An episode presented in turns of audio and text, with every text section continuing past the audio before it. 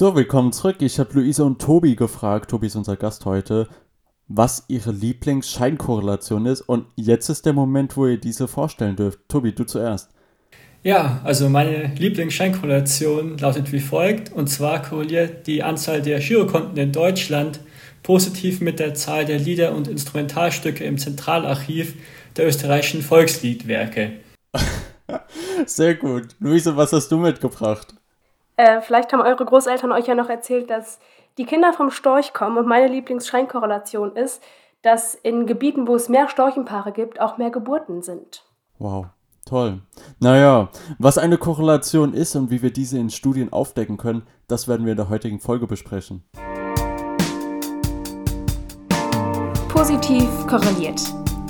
Der Statistik-Podcast mit Kai und Luise.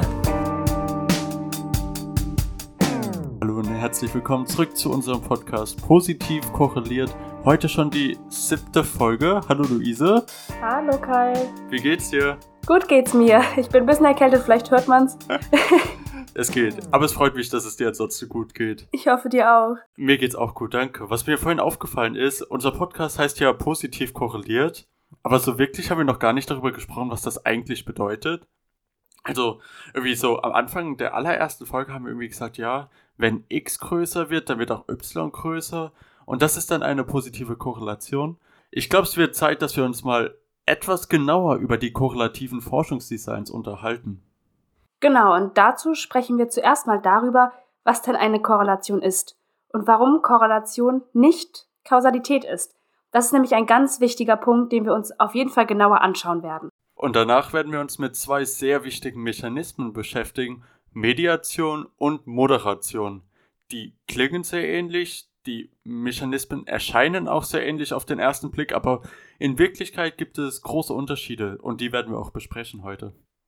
Und schließlich werden wir uns dann über längsschnittliche Forschungsdesigns unterhalten, also Studien mit mehreren Messzeitpunkten an den gleichen Versuchspersonen. Ui, das wird spannend und dort werden wir auch unseren zweiten Gast begrüßen dürfen, nämlich Tobi, den habt ihr vor dem Intro schon gehört und der wird sich mit uns darüber unterhalten, wie man Versuchspersonen dazu motivieren kann, möglichst lange an Studien teilzunehmen, weil das ist ziemlich wichtig und da freue ich mich schon ganz besonders drauf. Und bevor wir darauf eingehen, beginnen wir doch erstmal mit der eigentlichen Fragestellung, die ja auch unsere Podcast-Name so ein bisschen aufwirft, nämlich korrelativer Forschungsansatz. Wenn es um Korrelation gehen soll, haben wir im einfachsten Fall zwei Variablen, die wir zur Einfachheit jetzt mal x und y nennen. Die sind also beide gleichberechtigt. Und wir messen dann eine Variable sowohl als auch die andere Variable.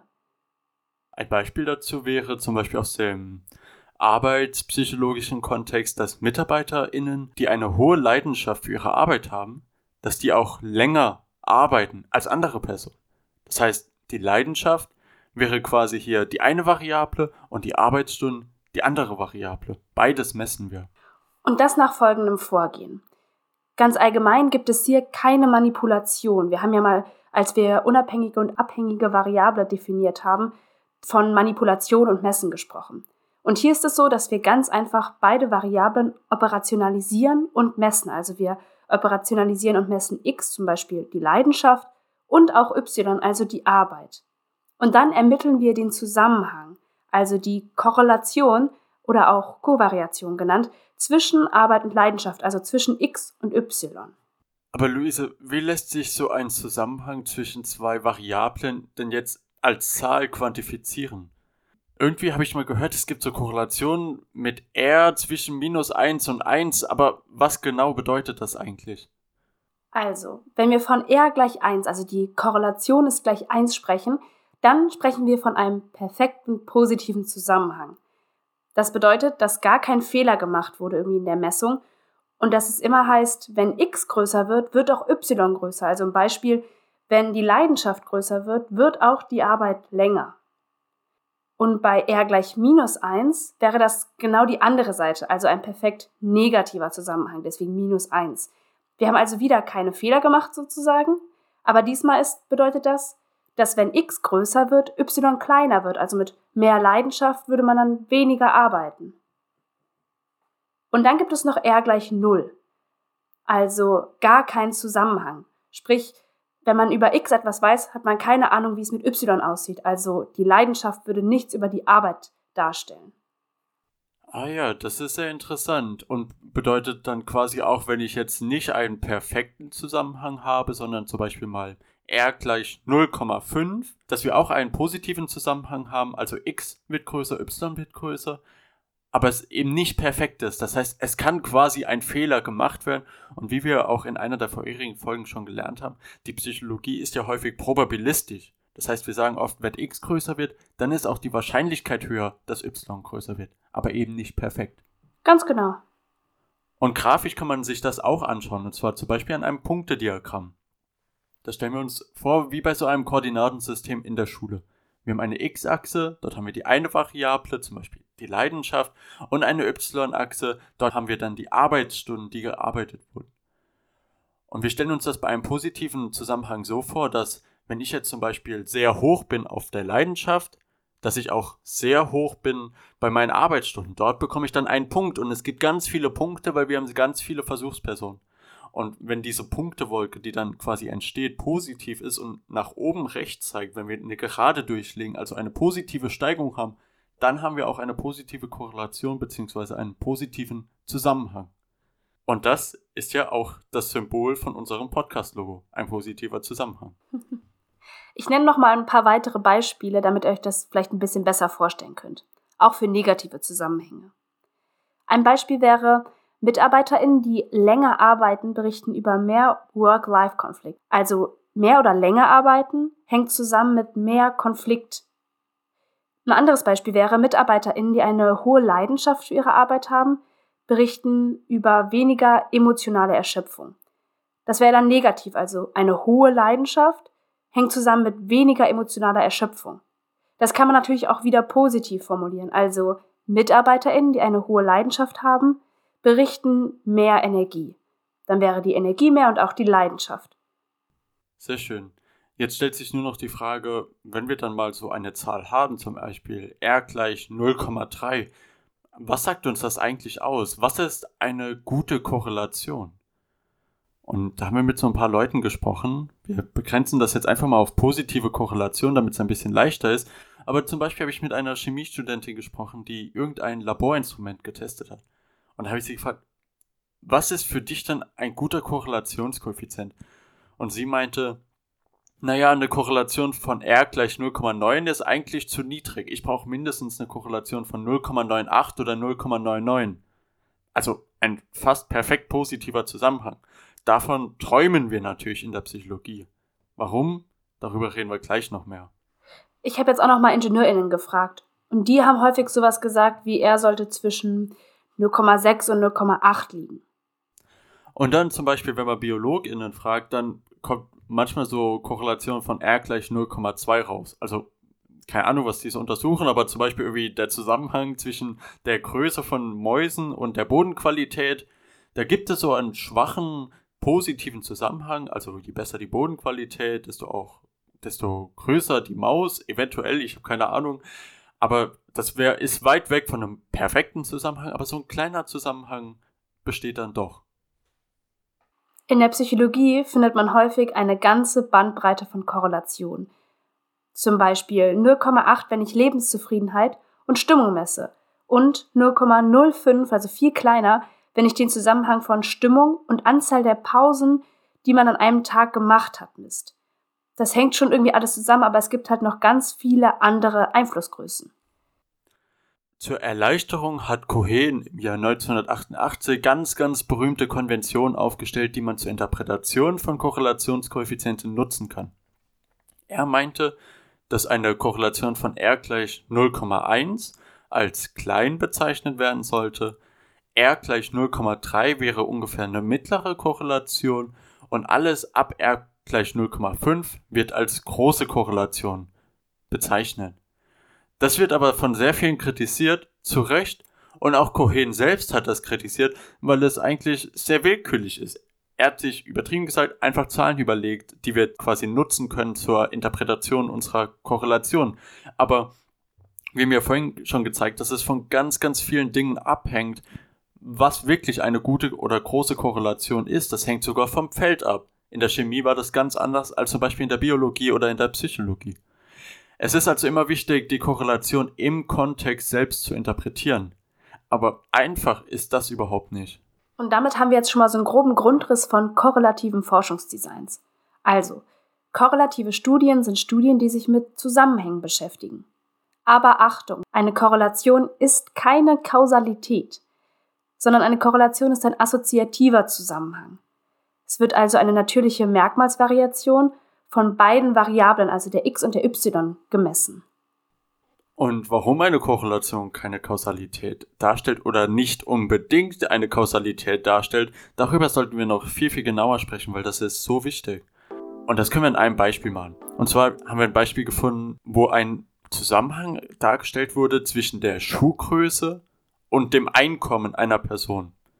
Die Korrelation wurde da berechnet und es wurde ein recht starker positiver Zusammenhang festgestellt zwischen den Merkmalen. Also je größer die Schuhgröße, desto größer das Einkommen. Kannst du dir das vorstellen, Luise? Ja, aber ich verstehe gerade noch nicht, wie jetzt die Richtung des Zusammenhangs ist. Also führt jetzt eine höhere Schuhgröße auch zu einem höheren Einkommen? Oder ist es andersherum? Also führt ein höheres Einkommen zu einer größeren Schuhgröße? Oder spielt da noch was ganz anderes eine Rolle? Ja, es ist sehr einfach aus Korrelation, wie in unserem Beispiel, einfach mal kausale Zusammenhänge festzulegen. Es wäre für mich sehr einfach zu sagen, okay, je höher die Schuhgröße, das führt dann zu einem höheren Einkommen.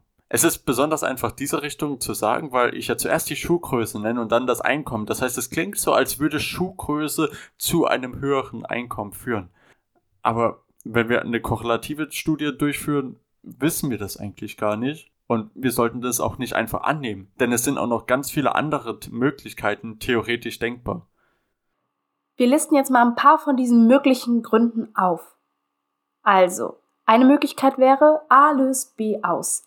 Sprich, wenn man eine große Schuhgröße hat, das hat ja Kai auch eben schon gesagt, beeindruckt man damit zum Beispiel häufig die Leute. Und dadurch steigt man schneller im Job auf und bekommt ein höheres Einkommen. Das wäre ein kausaler Zusammenhang. Ob es plausibel ist, ist was anderes. Aber guter Versuch. Ich versuche es anders. Ich sage, B löst A aus. Ich sage, ein höheres Einkommen führt zu einer höheren Schuhgröße. Das heißt, Menschen mit hohem Einkommen haben mehr Geld, das sie für Schuhe ausgeben können. Schuhe mit größerer Schuhgröße sind aber häufig teurer und deswegen werden sie häufiger von Leuten mit hohem Einkommen getragen. Ein anderer Grund wäre natürlich, dass A und B vielleicht gar nicht zusammenhängen, weil das hört sich ja schon so ein bisschen an den Haaren herbeigezogen an, was wir gerade sagen. Man könnte also auch sagen, Schuhgröße und Einkommen haben in Wirklichkeit gar keinen Zusammenhang. Beides ist aber nicht selten. Und so eine mehrfach beobachtete Gleichheit ist also einfach Zufall. Ich habe aber noch eine andere Idee und ich bin gespannt, was du dazu sagst. Und zwar könnte es ja sein, dass der Zusammenhang A und B nur deswegen besteht, weil beide eine gemeinsame Ursache C haben, also noch eine dritte Variable eine Rolle spielt. Und zwar die Idee ist, Schuhgröße und Einkommen haben etwas Drittes als gemeinsame Ursache, und zwar das Geschlecht der Person. Und zwar würde ich sagen, okay, Männer haben im Durchschnitt eine größere Schuhgröße als Frauen. Bedeutet nicht, dass jeder Mann eine größere Schuhgröße hat als jede Frau, sondern nur im Durchschnitt. Und genauso ist es auch, dass Männer im Durchschnitt ein höheres Einkommen haben als Frauen. Das steht jetzt erstmal ohne Wertung da. Das ist nicht das, wie ich finde, wie es sein sollte. Im Gegenteil aber im Durchschnitt sind das wahrscheinlich die Zusammenhänge, die wir finden würden. Und zwar einmal ein Zusammenhang zwischen Geschlecht und Schuhgröße und einmal ein Zusammenhang zwischen Geschlecht und Einkommen. Und das könnte der Grund sein, warum eine höhere Schuhgröße auch mit einem höheren Einkommen zusammenhängt. Und zwar, weil Männer eher die höheren Schuhgrößen haben und das höhere Einkommen. Das heißt, wenn wir uns diese ganzen Gründe nochmal anschauen, eine Korrelation, wie wir sie vorhin gefunden haben, sagt uns doch nicht so wirklich etwas über dieses Ursachengeflecht aus. Das ist leider richtig, aber trotzdem müssen wir sagen, okay, Kausalität ist ja eigentlich das Ziel. Wir wollen ja eigentlich sagen, okay, wenn wir das und das machen, dann passiert das und das. Wir wollen also diese Kausalität erreichen. Und um das zu erreichen, müssen drei Voraussetzungen gegeben sein. Und die sind sehr wichtig und deswegen besprechen wir die jetzt. Was sind die drei Voraussetzungen, Luise? Die erste nennt sich Kovarianz, sprich zeigen die Ergebnisse, dass die Variablen korreliert sind. Das bedeutet, dass eine Variation in einer Variable mit der Variation in der anderen Variable einhergehen muss. Also Unterschiede in den Schuhgrößen sollten dann mit Unterschieden in dem Einkommen einhergehen. Das merke ich mir immer ein bisschen mit Varianz innerhalb der Variablen, die kooperieren. Das ist so ein, so ein bisschen so eine Eselsbrücke. Deswegen Kovarianz. Und diese erste Voraussetzung, die du gerade genannt hast, die haben wir eigentlich in korrelativen Designs gegeben. Weil genau diesen Zusammenhang können wir in korrelativen Designs finden. Die Frage ist, was ist mit den anderen zwei Voraussetzungen? Deswegen kommen wir jetzt zur zweiten Voraussetzung, nämlich der zeitlichen Vorgeordnetheit.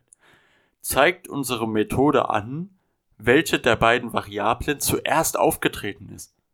Die Voraussetzung sagt nämlich, dass Veränderungen in der einen Variablen zeitlich vor Veränderungen in der anderen Variablen auftreten.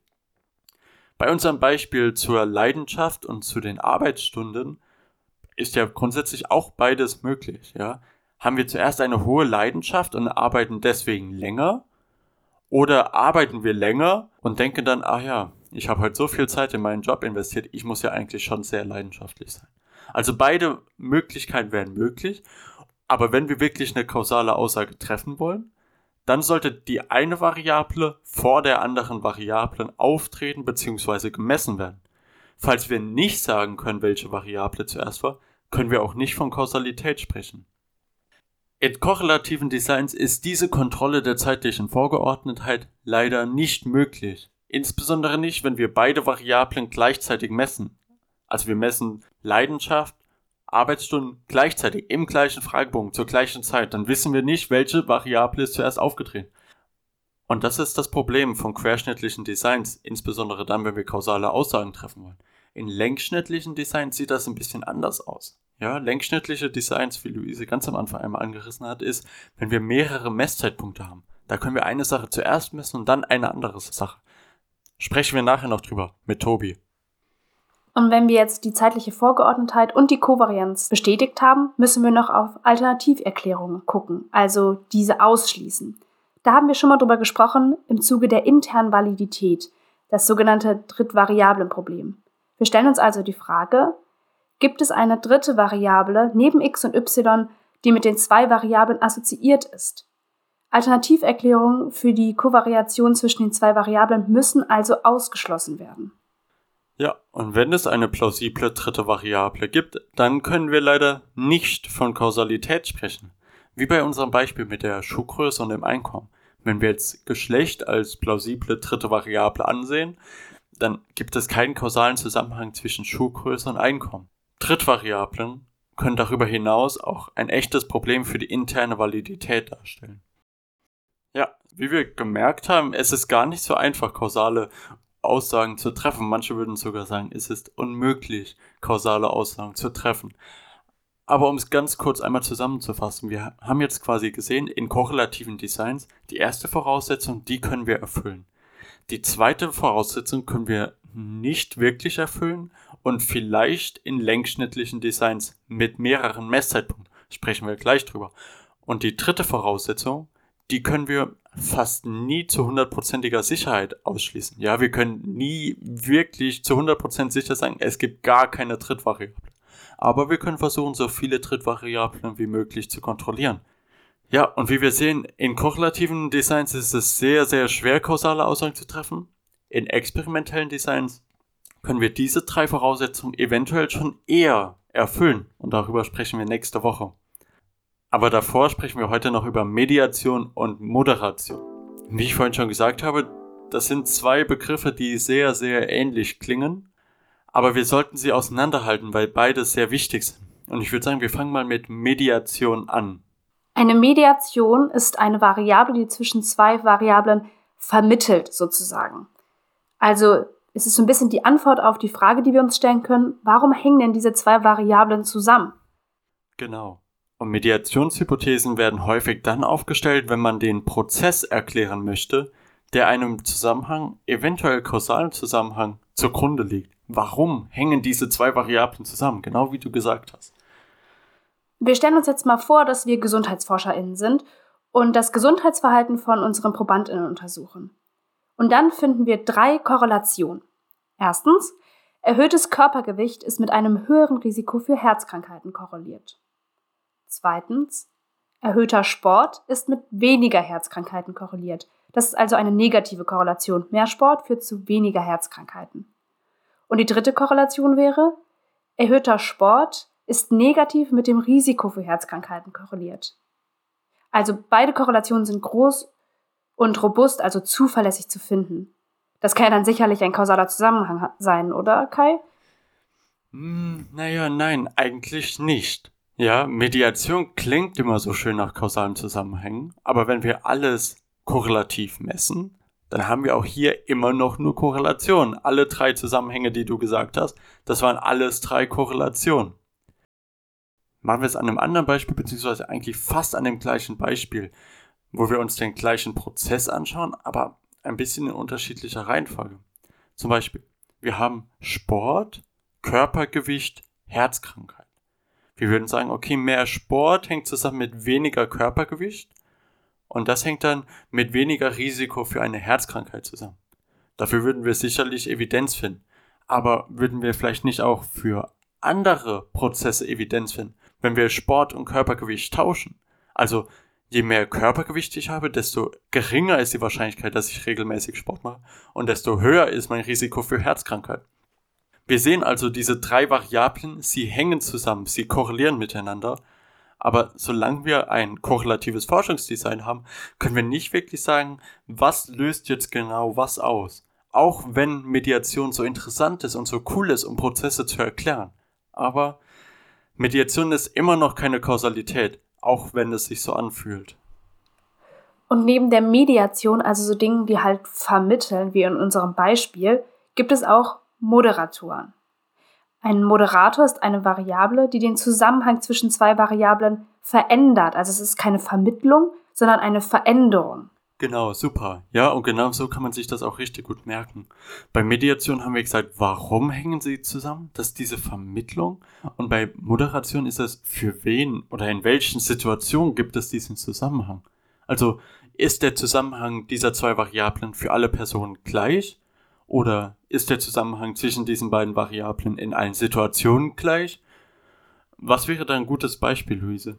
Mhm, man könnte zum Beispiel annehmen, dass soziale Unterstützung den Zusammenhang zwischen Trauma und Depression beeinflusst. Sprich, wenn irgendeine Person ein Trauma erleidet, aber eine soziale Unterstützung hat, dann wirkt sich das anders auf die Depression aus als ohne soziale Unterstützung.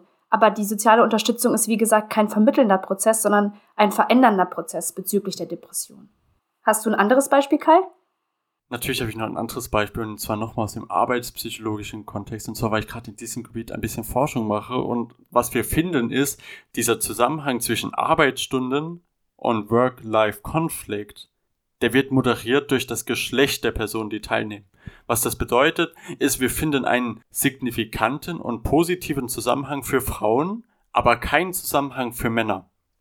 Was bedeutet das im Sinne der Moderation? Es bedeutet, für eine bestimmte Gruppe, in diesem Fall für die Frauen, gibt es den Zusammenhang und für eine bestimmte andere Gruppe, die Männer, gibt es diesen Zusammenhang nicht. Hast du eine Idee, warum dieser Zusammenhang für Frauen bestehen könnte, aber nicht für Männer? Vielleicht einfach gesellschaftlich, weil Frauen so ein bisschen mehr dieser Doppelbelastung unterliegen bezüglich Familie, Haushalt, aber auch Arbeit. Genau, genau, das ist auch unsere Interpretation quasi, wenn die Arbeit im Job aufhört, bedeutet das für Frauen traditionell gesehen leider noch nicht, dass die Arbeit wirklich zu Ende ist, weil dann steht noch die zweite Schicht zu Hause an. Und wenn Frauen dann mal länger arbeiten als normal, dann führt das vielleicht eher zu Konflikten, wohin bei Männern eventuell da die Konflikte eher ausbleiben, weil für Männer nach der Arbeit vielleicht einfach Freizeit ist. Ja, und das war schon der spannende Teil zu Moderation und Mediation. Und jetzt kommen wir zu einem noch spannenderen Teil, nämlich Querschnitt und Längsschnitt. Und Luis und ich haben gedacht, wow, das ist so ein wichtiges Thema. Das können wir nicht nur zu zweit machen, das müssen wir zu dritt machen. Und deswegen ist jetzt Tobi dabei. Hallo Tobi. Positiv korreliert. Heute mit Tobi. Ja, hi. Danke für die nette Einleitung, Kai. Ja, ich bin Tobi, ich studiere gerade auch Psychologie im Master und ich kenne Kai daher, dass ich auch Tutor war und ich war auch noch hier wieder Sozialpsychologie und Außerhalb der Statistik lese ich auch sehr gerne und mache auch viel Sport. Gerade Fahrradfahren mache ich sehr gerne. Aber bevor wir jetzt so richtig einsteigen, müssen wir natürlich erstmal einen groben Überblick haben, was wir denn meinen mit Quer- und Längsschnitt. Und dazu beginne ich jetzt erstmal mit dem Querschnittdesign. Das bedeutet, dass zu einem definierten Zeitpunkt Versuchspersonen ein einziges Mal untersucht werden. Zum Beispiel in unterschiedlichen Gruppen, wie unterschiedlichen Altersgruppen. Das ist ein ganz gutes Beispiel. Wenn man sich jetzt vorstellt, dass man den Medienkonsum über verschiedene Alter hinweg unterscheiden möchte, dann könnte man sich ein paar Zehnjährige raussuchen, ein paar 15-Jährige und ein paar 25-Jährige und die dann zu einem definierten Zeitpunkt ein einziges Mal dahingehend untersuchen und dann die Unterschiede zwischen den Altersgruppen aufzeigen. Genau, und als Vorteile sind hier zu nennen, dass es einmal zeitökonomisch ist und auch sehr kostengünstig, kann man sich ja ganz einfach vorstellen. Man macht diese Erhebung dann ein einziges Mal und das heißt, man hat einen deutlich geringeren Aufwand als jetzt zum Beispiel bei Längsschnittdesigns. Aber auch hier gibt es natürlich Nachteile und der wohl größte Nachteil ist, dass wir dadurch keine Informationen über individuelle Verläufe erhalten. Das heißt, wir können Leute nicht mit sich selbst vergleichen. Also wir können jetzt nicht schauen, okay, die eine Person hat, als sie 20 Jahre alt war, ähm, diese Eigenschaft gehabt und 20 Jahre später dann diese. Also das funktioniert dann leider nicht. Und es gibt auch noch einen anderen wichtigen Nachteil von Querschnittstudien und zwar ist es die Konfundierung von Alter und der Kohorte. Und falls ihr genauso wenig Ahnung habt wie ich, was das überhaupt bedeutet, probieren wir es irgendwie an einem Beispiel noch ein bisschen klarer zu machen. Es geht quasi so ein bisschen um die Frage, inwiefern hängt das Alter einer Person quasi von dem Umfeld dieser Person zu diesem Zeitpunkt ab. Also stellen wir uns vor, wir wollen irgendwie das Aktivitätslevel von Zehnjährigen untersuchen. Und jetzt müssen wir uns quasi zwangsweise die Frage stellen, waren Zehnjährige vor 50 Jahren genauso physisch aktiv wie vielleicht heute oder waren die damals physisch aktiver oder weniger physisch aktiv? Und es ist auch egal, was die Antwort auf diese Frage ist, aber das ist was, was wir immer mit betrachten müssen, dass wir immer schauen müssen, okay, inwiefern hängt das Alter, was eine Person aktuell hat, von ihrem Umfeld ab und der Umgebung? Und das ist auf jeden Fall auch was, was wir bei Querschnittstudien nicht kontrollieren bzw. genauer betrachten können. Bei Längsschnittstudien aber schon. Hier werden nämlich die gleichen Individuen über einen gewissen, also längeren Zeitraum begleitet und mehrfach untersucht. Also es gibt mehrere Messzeitpunkte. Und was wir eben angesprochen haben, nämlich die intraindividuelle Veränderung, die können wir hier messen, nämlich innerhalb einer Person können wir beobachten, wie diese sich verändert. Und das ist gleichzeitig auch der größte Vorteil bei den Designs, dass wir eben diese Messung der individuellen Veränderung vornehmen können. Also wir können zum Beispiel die Stabilität von Merkmalen untersuchen, also um jetzt nochmal das Beispiel aufzugreifen mit der physischen Aktivität. Wir können dann schauen, ja, die eine Person war mit 20 jetzt sehr physisch aktiv, aber mit 50 dann vielleicht weniger und das können wir dann eben mit Längsschnittdesigns herausfinden. Dann gibt es natürlich auch Nachteile und das ist natürlich der enorme Aufwand, weil wir eben einen sehr langen Untersuchungszeitraum haben. Der kann sich über Jahrzehnte erstrecken und man hat unfassbar viel Daten am Ende und das ist natürlich auch sehr schwer auszuwerten. Dadurch, dass wir eben mehrere Messungen bei der gleichen Person haben, kann es zu Übungs- oder Lerneffekten kommen. Kann man sich ganz einfach vorstellen, wenn wir euch jetzt zehnmal die Aufgabe geben, einen Nagel in die Wand zu hauen, dann werdet ihr beim zehnten Mal viel besser sein als beim ersten. Und das kann eben dann auch bei Tests auftreten. Und ein anderer wichtiger Nachteil ist auch der Selektionseffekt. Unter der Selektivität der Ausgangsstichprobe versteht man, dass unsere Stichprobe häufig am Anfang schon sehr selektiv ist, aber am Ende erst recht. Ja, also es kann sein, dass wir am Anfang schon nicht mit einer repräsentativen oder probabilistischen Stichprobe starten, aber bei Längsschnittstudien werden wir gegen Ende hin auf gar keinen Fall mehr eine repräsentative oder probabilistische Stichprobe haben und das hängt mit ganz vielen Sachen zusammen. Zum Beispiel, es kann sein, dass Versuchspersonen abspringen, weil sie keine Lust mehr haben, weil Versuchspersonen wegziehen, weil sie sterben. Äh, oh, okay, das ist ein bisschen krass, aber es gibt ganz viele Gründe, warum Leute aufhören, in einer Studie mit vielen Messzeitpunkten irgendwann teilzunehmen. Und noch schlimmer ist es, wenn diese Absprünge systematisch sind. Zum Beispiel, wenn wir zum Beispiel einen Intelligenztest haben und diesen Intelligenztest führen wir zehnmal durch oder so. Und ich merke nach den ersten fünf Mal, wow, ich bin ganz schön schlecht. Ich schneide immer richtig schlecht ab. Eigentlich habe ich gar keine Lust mehr an dieser Studie teilzunehmen. Und ein Problem bekommen wir eben dann, wenn die Leute, die schlecht in den Intelligenztest abschneiden, aufhören teilzunehmen und unser Gesamtergebnis sich dann quasi nach oben oder positiv verändert. Darauf sollten wir auf jeden Fall achten. Aber Abgesehen davon sind längsschnittliche Designs natürlich richtig cool und können uns auch eher dabei helfen als querschnittliche Designs, wenn wir Kausalität herstellen wollen. Obwohl, müssen wir da vielleicht auch noch was beachten? Hm, ich hätte da vielleicht einen Lösungsvorschlag. Also man könnte doch die Messung von x, also von einem Merkmal, zeitlich vor der Messung von y legen. Beispielsweise beim Kinofilm könnte man die Wahl des Kinofilms zu einem Zeitpunkt messen, nämlich bevor man den Film schaut. Und die Offenheit für neue Erfahrungen zu einem anderen Zeitpunkt, also nachdem man den Film geschaut hat. Wäre das nicht was? Das klappt leider nicht. Und zwar kann man von der zeitlichen Ordnung zweier Variablen, die korrelieren, nicht auf die Richtung des Einflusses schließen. Und zwar gibt es neben den Zeitpunkten T1 und T2, die du gerade aufgeführt hast, auch noch den Zeitpunkt T0. Das heißt, es könnte sein, dass die Wahl des Kinofilms, also Zeitpunkt T1, schon durch die Offenheit für neue Erfahrungen beeinflusst wurde zum Zeitpunkt T0. Da muss man eben drauf achten und deswegen funktioniert diese Vorgehensweise leider nicht. Okay, Tobi, da hast du recht. Gut, dass wir dich dabei haben. Aber deswegen gibt es natürlich verschiedene korrelative Längsschnittdesigns. Das klassische haben wir jetzt gerade ja schon so ein bisschen besprochen. Der klassische Längsschnitt hat also mehrere viele Messzeitpunkte. Und diese Messzeitpunkte sind pro Person in einem Abstand von mehreren Wochen, Monaten oder Jahren zu verzeichnen. Längsschnittstudien können aber noch intensiver sein und dann nennt man sie häufig auch intensivlängsschnittliche Studien. Und die haben ganz viele Synonyme, die im Endeffekt eigentlich alle ziemlich das gleiche beschreiben. Viele sagen dazu ambulantes Assessment oder Experience Sampling. Abgekürzt sagt man auch häufig ESM dazu oder Daily Diary. Das bezieht sich dann quasi auf ein tägliches Tagebuch, was man quasi ausfüllt. Nur dass es kein Tagebuch ist, sondern eine Studie. Und alle diese Designs haben eine Sache gemeinsam und zwar geht es um sehr, sehr viele Messzeitpunkte pro Person innerhalb von mehreren Tagen, Wochen oder Monaten. Und das kann unterschiedlich intensiv sein. Zum Beispiel kann es manchmal mehrere Messzeitpunkte pro Tag geben oder jeden Abend zum Beispiel eine tägliche Abendbefragung.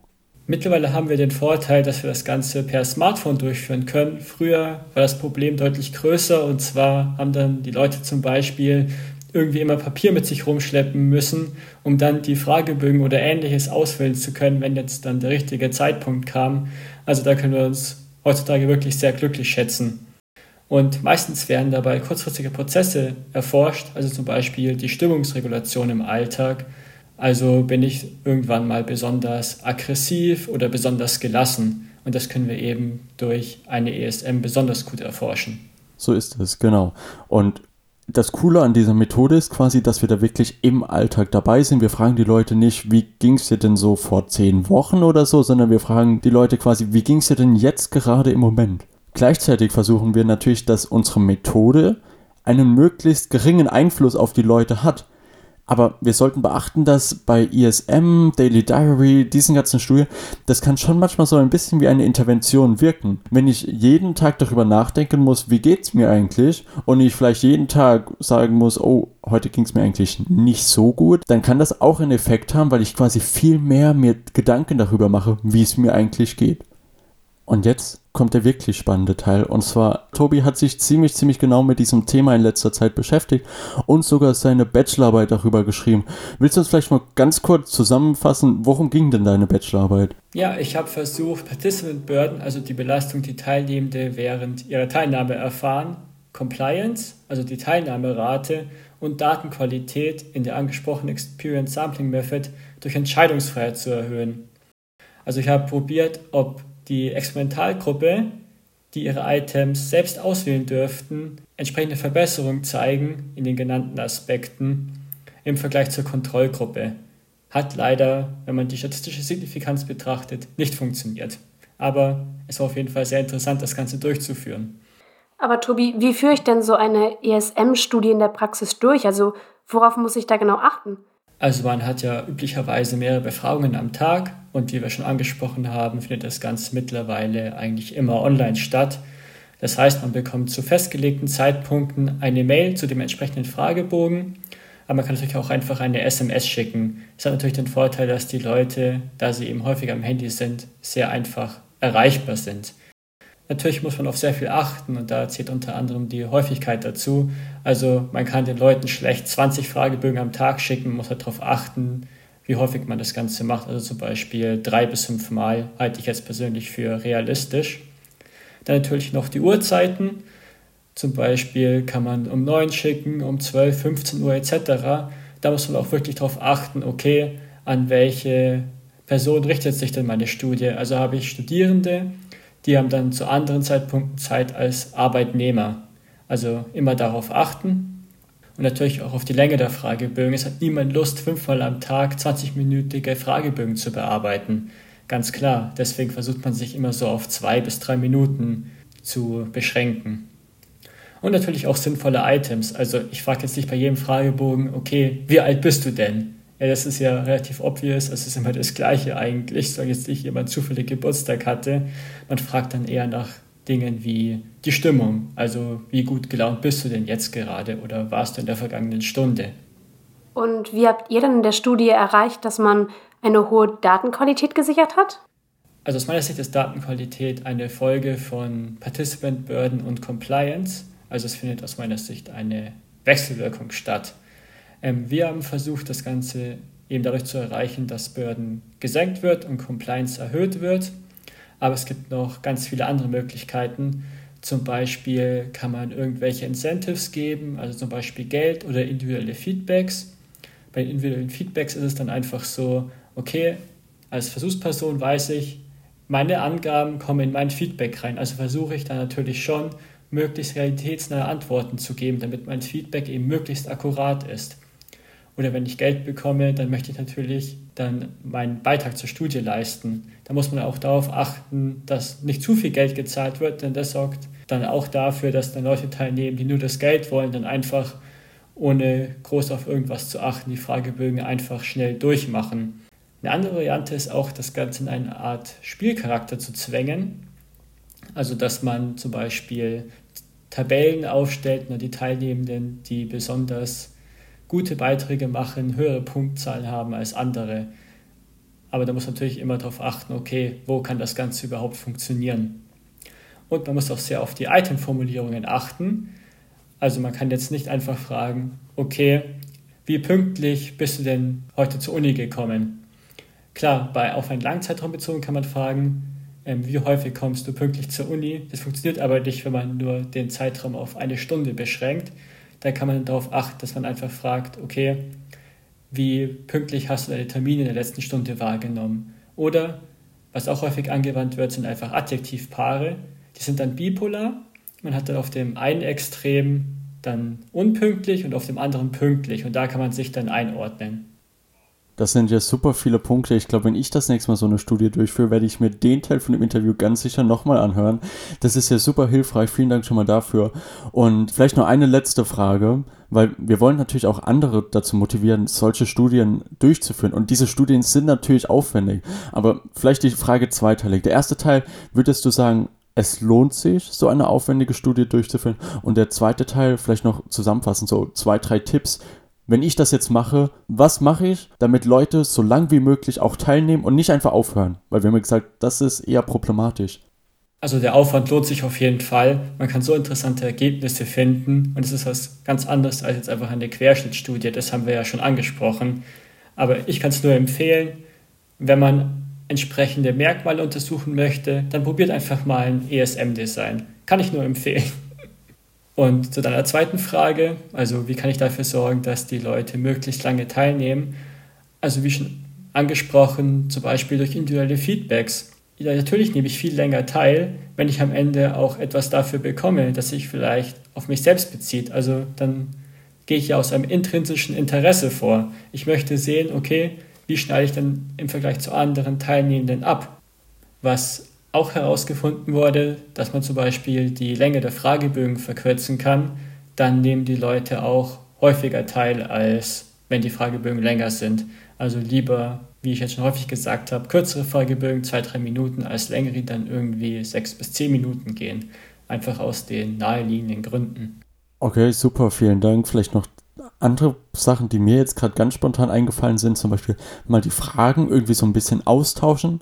Muss man immer so ein bisschen schauen, ob das möglich ist, aber so ein bisschen Variabilität in den Fragen macht es vielleicht auch für die Versuchsperson ein bisschen spannender.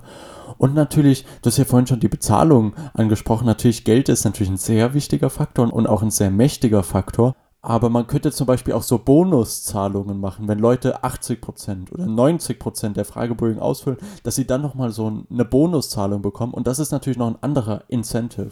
Ja, muss natürlich immer darauf achten, dass die Leute dann nicht einfach nur teilnehmen, um diese Prozentzahl zu erreichen und dann einfach aber immer die gleichen Antworten angeben und zum Beispiel immer die zwei angeben. Das wäre natürlich auch nicht im Sinne des Erfinders. Da hast du recht, da hast du recht. Naja, vielen Dank. Wir haben, wir haben gelernt, Experience Sampling Studien sind ziemlich interessant, ziemlich aufwendig. Man muss auf ziemlich viele Sachen achten. Aber wenn man es macht, dann kann man richtig, richtig coole Ergebnisse bekommen. Und dafür vielen Dank für deine Eindrücke und viel Glück im Masterstudium. Dann danke für die Einladung, hat mich sehr gefreut und ich hoffe auch, dass es allen Zuhörenden sehr gefallen hat. Tschüss. Ich glaube, unsere Zuhörenden wenden sich jetzt auf jeden Fall an dich, wenn sie mal eine Längsschnittstudie durchführen. Von daher nochmal von uns vielen lieben Dank. Und das war's auch mit der heutigen Folge zusammen mit Tobi. Wir haben uns heute ja mit ganz vielen Dingen bezüglich der Designs beschäftigt. Und ich hoffe, ihr habt mal wieder einiges mitnehmen können. In der nächsten Folge geht es dann um experimentale Designs, also wir gehen ein bisschen weiter über die Korrelation und Kausalität hinaus. Und wir freuen uns auf euch, wenn ihr wieder einschaltet. Und bis dahin macht's gut. Tschüssi. Ciao.